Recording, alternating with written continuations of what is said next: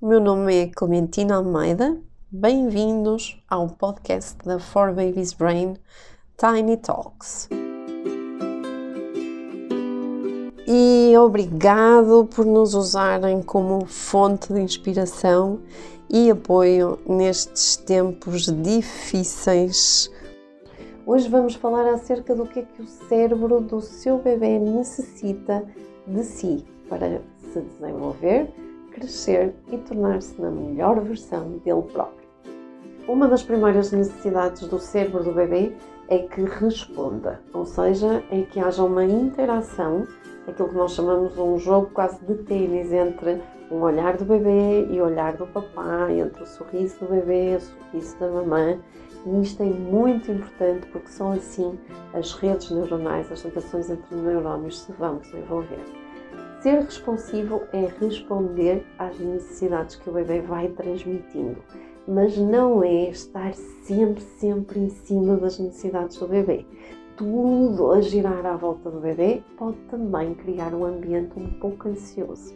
Por isso, responda às necessidades do bebê, mas mantenha a sua liderança na vida da família. A outra coisa muito importante para o cérebro do bebê é que ele sinta uma vinculação segura.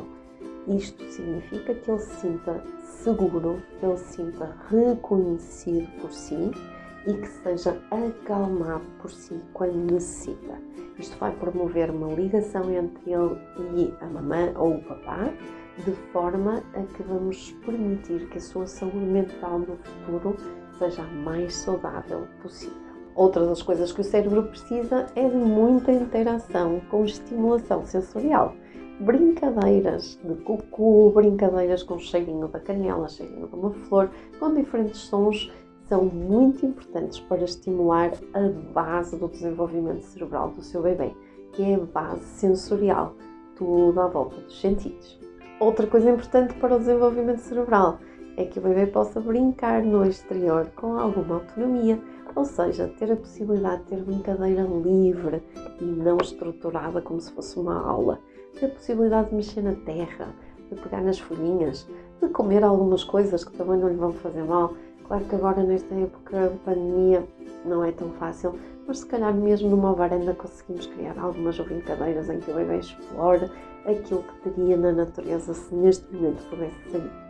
E por fim, o bebê precisa que não lhe interrompa a brincadeira. Às vezes nós, por ansiedade, por alguma pressa, temos tendência a facilitar aquilo que o bebê está a tentar. Mas a verdade é que a tentativa do bebê de fazer um puzzle, a tentativa de encaixar, de mexer ou de levar qualquer coisa à boca, precisa de alguma mestria, precisa que o bebê repita, repita, repita, até que o bebê sinta eu sou capaz.